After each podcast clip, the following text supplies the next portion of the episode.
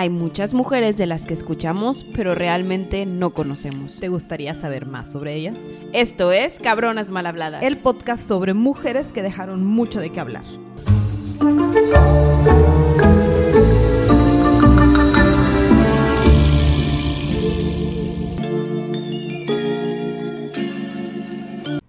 Hola Sandy. Gaby, estamos festejando este mes de Pride Month, Junio. junio del orgullo. Qué emoción. Creo que es la primera vez que nos, nos- nos aventamos a hablar de, de junio en junio. Sí, sí, Sí, es ¿verdad? correcto, está padre. Está aparte porque esto va a salir al wrap up de junio, es decir, a finales de junio, lo Justo cual en las fechas. para cerrarlo muy bien con broche de oro el mes. Excelente. Muy bien. Hoy vamos a hablar de. Les voy primero a decir los nombres, ¿verdad? y luego les digo qué hicieron. Marcela García Ibeas y Elisa Sánchez Loriga. Ay, esas muchachas. ¿Y por qué vamos a hablar de ellas en el mes de junio, Gaby? Porque, porque hicieron una revolución en sus tiempos, porque se amaban mucho. y Súper. querían casarse. Y dijeron, ¿por qué me lo va a impedir la sociedad? Porque me van a limitar. Y se casaron. Y, se, y movieron cielo, mar y tierra para poder casarse. Y además se casaron por la iglesia. Es correcto. Y estamos hablando de 1901, apenas acaba de morir la reina Victoria, seguimos todos muy católicos, y vamos a empezar una segunda guerra mundial Hombre, que tiene que ver con íbamos con religiones. la primera. Digo, la primera guerra mundial que tiene que ver con religiones. Entonces, Sí, entonces se puso muy intenso el asunto con estas muchachas. La verdad no hay gran trasfondo de sus vidas, o sea, no es como que les podamos decir como siempre les contamos de dónde nacieron y cómo existieron y cómo crecieron. Solo sabemos que eran una pareja de mujeres, este Marcela, Gracia y Elisa Sánchez. que se- dije García, va. Dije no, García. la verdad puedo dudar de que yo haya escrito Gar- Gracia en vez de García bueno, porque Gracia o García, discúlpenos. El nombre tiene la versión correcta. El nombre del capítulo. Este, y en el texto. Entonces, se conocieron, existieron y de repente se enamoraron y dijeron, pues nos queremos casar. Sí, de hecho, tenemos registro desde que las dos, bueno, desde que tiene, Marcela tiene 18 y Elisa tiene 23 y se habían conocido mientras estudiaban en la escuela de maestras, en La Cuña, en Galicia. Entonces, pues ahí se conocieron, empezaron una buena amistad, esa amistad se volvió un poco más que amistad, amor. De hecho, Ah. el papá de Marcela dicen que se había enterado. Entonces manda a Marcela a, creo que es España, acá, a Madrid, a terminar sus estudios para separarlas porque no quería un escándalo. Como toda una buena novela, Ajá. las separo para que no puedan estar juntas. Pero Marcela se gradúa y dice, yo quiero estar con Elisa. Entonces, Ah. al regresarse a trabajar a, a La Cuña, este, en Galicia, la vuelve a encontrar. Y ahora sí ya, inseparables. Ah, inseparables. Inseparables. Y sí pasaron por su periodo de somos amigas y nada más, ¿no? De Vivimos juntas, pero como amigas. Ajá, y roomies y, y nada más, ¿no? Y entonces tienen la brillante idea de que se quieren casar. Y Elisa dice, mira, no nos van a dejar. Entonces yo voy a decir que soy protestante y voy a llegar a la iglesia en la que nos vamos a casar y me voy a bautizar, pero como Mario y vestida de hombre. Sí, aparte hay fotos donde yo creo que se pone un bigotillo falso, ¿no? Sí. Se pone un bigotillo falso, se corta el pelo y se pone un traje. Este. Y, y pues el párroco le cree. De hecho, el párroco se llamaba Víctor Corti- Cortiella. Y el párroco estaba súper emocionado, así como Sí, que un alma más a nuestra fe. Este hombre de fe lo voy a convertir. Aparte Sí. que supongo que se había, era como que recién egresado de, de la escuela de Pues párrocos sí. y, y como que fuera su primera acá de con- convertimiento o ¿Te, algo te así. imaginas así como que mi primer bautizo? Ajá. ¡Qué emoción! sí, entonces ya teníamos a un Mario bautizado y toda era felicidad y alegría y dijeron, bueno, ya pasamos el trámite, ahora sí nos vamos a casar y boda formal, creo que se llamaba San José la iglesia Sí, y San entonces José. todas ellas... eh, ellos muy felices en su boda, el rito natural normal, así como que sí. y, Tuvieron este, testigos que firmaron y que ya sabían que eran dos mujeres. Todo súper normal y se casaron Marcela y Mario. Y toda era felicidad y alegría y listo. Adelante con sus vidas y el párroco feliz porque además era el recién bautizado. Sí, la Van a empezar sí. a formar una familia. No, hombre. Dato curioso, el nombre que tomó esta Elisa, Mario, era de un primo de él que Eh. se había muerto en, en un naufragio, entonces pues tenía el apellido, tenían supongo información relevante sobre Claro, pues, tenía un certificado de nacimiento. Sí, y se pues no había fotos en esa época, entonces Y, pues, pues, pasas se desapercibido. parecía, ¿no? pasas Perfecto. desapercibido. Este, total, se casan y todo. Esto es 100 años antes de que se aprobara la ley de matrimonio homosexual en España. Exacto. 100 Entonces, años antes. ellos, ellas crearon una revolución. Sí, y ahorita nadie sabía, ¿no? O sea, ahorita era el logro de ellas de simplemente decir, nosotros queremos vivir juntos en matrimonio y todo va a estar bien. El problema fue que, pues, pues, como todo pueblo chiquito, ¿verdad? Empezaron a decir, este, oigan, este, creo que Mario no es Mario. Ajá. Aparte que se les ocurrió vivir donde antes vivían como dos mujeres. Sí. o sea, Este, yo creo que pensaron como que, nadie que- los iba a cuestionar. pero o sea. también como que medio la regaron. No sé si se hubieran ido a otra parte a vivir. Bueno, pero es que no hay necesidad de que se escondan, o sea, Sí, el- ellas, ellas pensaban que no había necesidad. y, Y, es el punto, ¿verdad? No hay necesidad Sí. de que se escondan, pueden vivir una vida normal y no pasa nada, pero en esta sociedad hace 100 años, y ojalá ya hubiera cambiado bastante. Digo, si ahorita cómo están. Exacto. Entonces, Imagínate hace 100 años. Ajá, la prensa encontró la historia y boletines por todos lados. Ajá, le ponían- drama. El matrimonio sin nombre. ¡Ah! Santo Dios, eso no puede ser, no es de Dios. Oye, pero bien denso. De hecho, el padre, o sea, el párroco, cuando se enteró de este Víctor, dijo, ¡Ah! ¡excomulgación! No. De hecho, mandó a que evaluaran a esta Elisa, que estaba disfrazada de hombre, No. este, disfrazada no vestida, y, y a decirle de, hey, te tiene que evaluar el médico para ver si de verdad eres hombre. Imagínate qué invasión a la privacidad de que te tengan que revisar. mal. O sea, si me traumaba y en... por- por- Ay, no. Por ese lado, ni, siquiera es legal. Este, Mario, de hecho, bueno, Marce- esta Elisa, decía que era hermafrodita. Le dijo al médico, oye, yo soy hermafrodita, a mí no me puedes decir nada. Sí soy un hombre legalmente. Soy Mario. Mira, soy Mario, tengo un certificado de nacimiento. Y de bautizo. Ah, Me bautizó el párroco y eso era más importante en ese tiempo. Total, pues no pasó la prueba esta con, con el médico, este, y huyen. Y aquí es donde empieza la gran huida. Ahora sí, novela. Y la verdad sí hay varios libros y películas sobre esta historia. Sí, hay, todo, hay todo un libro de 400 páginas Sí, que habla sobre esta y historia. Creo que hay una película francesa o algo así de, de- o Netflix- española. En Netflix van a sacar una. ¿Verdad que sí? Sí, es en Netflix. Marcela y Elisa se llama. Marcela y Elisa. No la he visto, ¿eh? Pero ya está en Netflix. Sí existe. Entonces dijeron, ¿sabes qué? Nos vamos al vecino país de Portugal Ajá. para encontrar refugio y allá va- nos vamos y allá pues, no, no sé qué onda con nuestra amiga Elisa porque fue como que ya no quiero ser Mario, ahora soy Pepe. y listo, Pepe y este y Elisa y Marcela ya estaban muy felices en Portugal viviendo allá su, su, su matrimonio, ¿no? Teníamos como dos meses de casados. Sí, y digo, se quedan ahí un ratito y luego pues la comunidad es muy mala y los panorámicos y la prensa volvió a llegar a ellas Oye, malamente. paparazzi, O sea, sí. me las persiguieron bien Yo feo. creo que alguien español la ha de haber visto y es de que, ah, como porque aparte pues están ahí al ladito, ¿verdad? No es como que, bueno, me voy a Rusia, no, me voy a Portugal. estaba cerca, no sabíamos Este, qué tantos medios no, tenían. aparte no teníamos tanto dinero. Exacto, o sea, No había tanto dinero para viajar tan lejos. Eh, las vuelven a encontrar, vuelven a ver un chorro de, de noticias sobre, oye, la boda sin nombre y, y aquí está esta pareja y todo. Y la iglesia y el gobierno las empiezan a perseguir de nuevo. Aquí lo padre es que hubo varias comunidades Ajá. que las apoyaban. Sí. Era que ya déjenlas en paz, déjenlas que vivan juntas, porque les hacen guato o lo que sea. Ya déjenlas en paz. Y, y Portugal también los defendió mucho. Vivían en Oporto y Portugal también sí peleó todo lo que pudo, pero dijeron, bueno, ya cuando tuvieron que. Tener- tenían una orden formal de extradición, sí fue bueno, ya ándale. Pues que la iglesia, la Sí, iglesia no. era muy fuerte. Era muy poderoso en ese no, tiempo. No se podían contra. Sí, no. Y entonces Portugal acepta la noticia de extradición. Y el- nuestras muchachas dijeron, no, ni madres. Ahora sí nos vamos a buscar un lugar más lejos. Ahora te- sí, donde nadie nos conozca. Ahora sí, y se tuvieron que ir por separado porque pues no, no era tan fácil que viajaran y escogen Buenos Aires.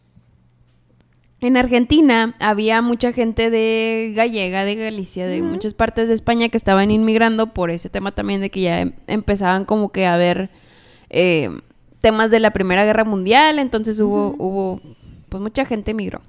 Entonces al momento de emigrar a Argentina, lo malo es que estos migrantes no podían trabajar formalmente, sino eran empleadas domésticas, lo cual no proveía mucho dinero. Exacto. Al momento en el que ya se viene esta, bueno, aparte se cambian del nombre otra vez. María, digo, Marcela se llama Carmen y, y Elisa María. Entonces Elisa viene como María primero, se, se acicopala, como que ag- agarra trabajo Aquí y nos todo el show. acostumbramos, este, consigo casa. Después viene Marcela con una hija. ¿Qué? Sí, viene con una hija. Aquí la verdad los registros están bien vagos de Sí. cómo, cómo apareció la hija, ¿verdad? O sea, Hay sí. dos teorías, tengo dos teorías. exacto. Yo también, vas, vas. Vas. yo la primera y tú, la segunda. Ok. La primera teoría. Que Marcela conoció a un joven portugués en lo que Elisa estaba buscando trabajo acá y o, o se hizo con consentimiento o tristemente abusaron de ella y tuvo una bebé. Sí. La teoría de dos está más padre. Yo tengo la teoría de dos en la que terminan adoptando una niña Sí, porque querían descendencia y querían probar que su familia podía tener este frutos y que podían tener una familia y que habían conseguido como adoptar a alguien. O pido que nos quedemos con esa. Opino yo también lo Muy mismo. bien, excelente. Sí. Entonces, adoptaron una niña. De la niña ya no sabemos más, ya no sabemos qué sucede con ella la realidad, solo sabemos que llegó a Argentina. Sí, es que se nos pierden todos los registros de ellas, ¿no? Ya en Argentina y habiendo tanto gallego en, en Pues es Buenos que Aires, pues ya. debieron de haber hecho eso. No, pues como toda migración, o sea, está más complicado poder este encontrarse desde el principio. Y pues, decir, desde el principio hubiera sido más sencillo, pero bueno. Sí, de vete a Argentina, no te quedes en España ni en Portugal.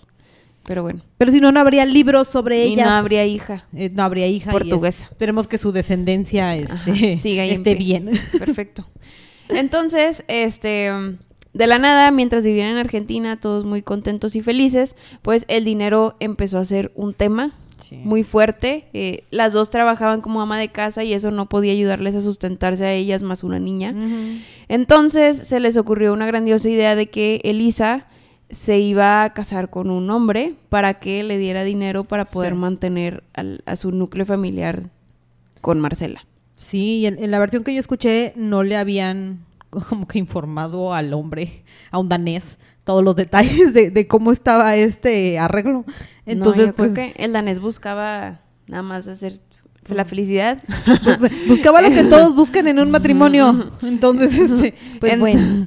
Entonces se casa con el danés, tenían 20 años de diferencia. Mm. Y el danés esperaba cosas de su matrimonio. que Claro. esperaba que sucedieran este eventos que, que nuestra muchacha no estaba dispuesta. Ajá, porque pues ella no quería. No, O sea, y ella tener, tenía no quería tener a su mujer su ahí, o esposo, sea. sí. Eh, y bueno, eso hizo que el matrimonio fuera muy infeliz, como hemos de saber, porque obviamente ella estaba enamorada de su esposa. Es su esposa. Este, y al, al enterarse Mario, la prensa llegó de España y de Portugal a Argentina. Miren, son las que se casaron sin nombre. Sí, y se entera de que su esposa está casada sin nombre, este, con Ahora otra con mujer. nombre. Ujú. Sí, es correcto. Este, entonces, bueno, pues se hace un show, vuelven a invitar a, a médicos a que la examinen y todo ese show. Pero. Este, sí, y dicen, no, pues tu matrimonio es legal, o sea, si estás casado con una mujer, señor danés. Es, es- sí, es una mujer, señor es danés. una mujer, señor Su danés. esposa, dan, este, su esposa española también está casada con una mujer española, pero no, no pasa nada. No o sea, nada. legalmente usted está casado en Argentina con una mujer. Listo. De aquí en fuera, yo ya no encontré muchas cosas. No. Ya no se supo lo que le pasó a Marcela o si Elisa siguió en su relación con el señor, este, o, o si hubo una conspiración ahí en Argentina que hizo que se separaran o lo que sea. Pero, pues miren, para concluir de una manera bonita, porque no sabemos qué sucedió. Este acontecimiento es lo que formalizó las luchas que prosiguieron en Europa para imponer el matrimonio igualitario o para que la ley del matrimonio igualitario eh, entre homosexuales fuera legal. Sí, es parte de las historias que, que dan origen a todo el movimiento, ¿no? Y, y que dan esperanza a que se pueden hacer o que el mundo está cambiando, ¿no? El mundo actual o el mundo en el que ya las leyes están este, empezando a mejorar ya no está tan basado en la religión, ya no depende de eso, hay, personas que ya ni siquiera se casan por la iglesia, Sí. entonces, este, o que ya no es tan relevante, como lo hemos platicado en otros, de que es que yo prefería casarme por la iglesia que por el civil, porque el civil X ya no es así.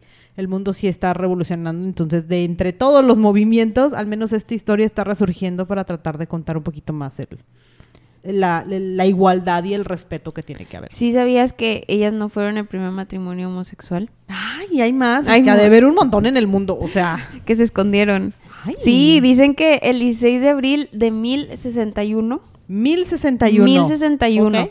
Se casaron dos hombres en España, de hecho, Pedro Díaz y Muñoz Bandís. Este, dicen que no fue un matrimonio formal, pues sí fue por la iglesia, o sea, había un padre involucrado, Mm. eh, pero que no era formal, que era más como un emparejamiento institucional, como que fue algo transaccional para unir tierras o algo así, porque no les creo. Eh, donde eh, el sacerdote sí sabía el género de ambos. Mira.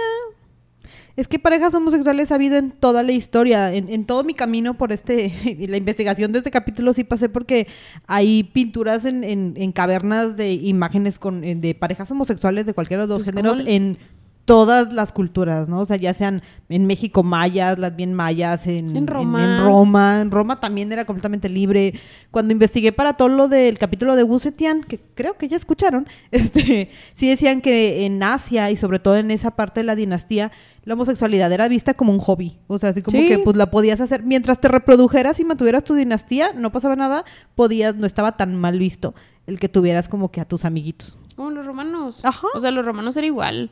Y ahí no ves el romano este que estaba loco que hizo que castraran a un pobre niño y se casó con él fingiendo que era su esposa porque se parecía mucho a su esposa. Sí, bueno, hay muchas locuras en el mundo. Sí. No, no, no aceptamos. Ese estaba muy traumante, discúlpenme que lo saqué. Sí. Eh, Este, Eh, sí, ese estaba muy traumante, pero hay historias de todas, en todas las culturas, en todos los tiempos antes y después de Cristo, si es que, porque históricamente es el- el- la marca, ¿no? Entonces, este, y también revueltas y movimientos un montón. Correcto. A fin de cuentas, este movimiento que causaron tanto Pedro Díaz y Muñoz Bandís en 1061 como nuestras protagonistas Elisa y Marcela en 1901, formalmente se legaliza el matrimonio homosexual en España en el 2005, lo cual han estado, pues, Sí. eh, como que de ahí y de otras partes supongo que también lo legalizaron en años antes o después. De ahí se fue todo, todo un movimiento donde finalmente ya tiene la libertad la gente de contra el matrimonio. Pues un derecho normal, ¿no? De, Sí. que, que- del que han gozado los De heterosexuales por todo el tiempo. Ajá. México también ha sufrido, creo que nos quedan un par de estados en México que todavía Correcto. este, siguen resistiendo y seguiremos celebrando este pues cuando lo logren, ¿no? Y cambien las leyes también aquí.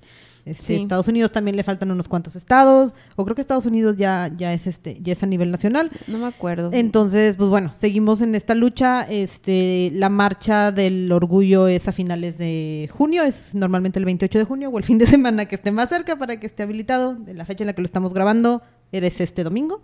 Entonces, pues bueno, si van a ir a la marcha también, cuídense, hidrátense. Estamos a la mitad de una onda de color, de, de calor, entonces por favor cuídense. Este, Sí, digo, la Ciudad de México, bueno, aquí, los que marchen aquí en Monterrey, porque nosotros estamos en Monterrey, mucho cuidado, los que estén en Ciudad de México o en el sur, pues está un poquito más fresco, porque no es tan árido, pero, como quiera, no están acostumbrados a marchar a 35 grados, Ajá. entonces cuídense mucho, es también eso, ahora sí que hay que es, es un momento para disfrutar, para pelear por los derechos, por el respeto, o sea, nosotros peleamos mucho por el respeto de todo lo que se tenga que respetar, o sea, somos humanos y lo dijimos en el capítulo de, del 8 de marzo, todos somos iguales, somos equivalentes, entonces simplemente hay que respetarnos. Y aquí los dejamos con este episodio. Esperamos les haya gustado y escúchenos a la próxima. Bye. Si quieres escuchar algo en especial, no dudes en contactarnos en nuestras redes sociales. En Instagram como cabronasmalhabladas-podcast o por correo cabronasmalhabladas.gmail.com.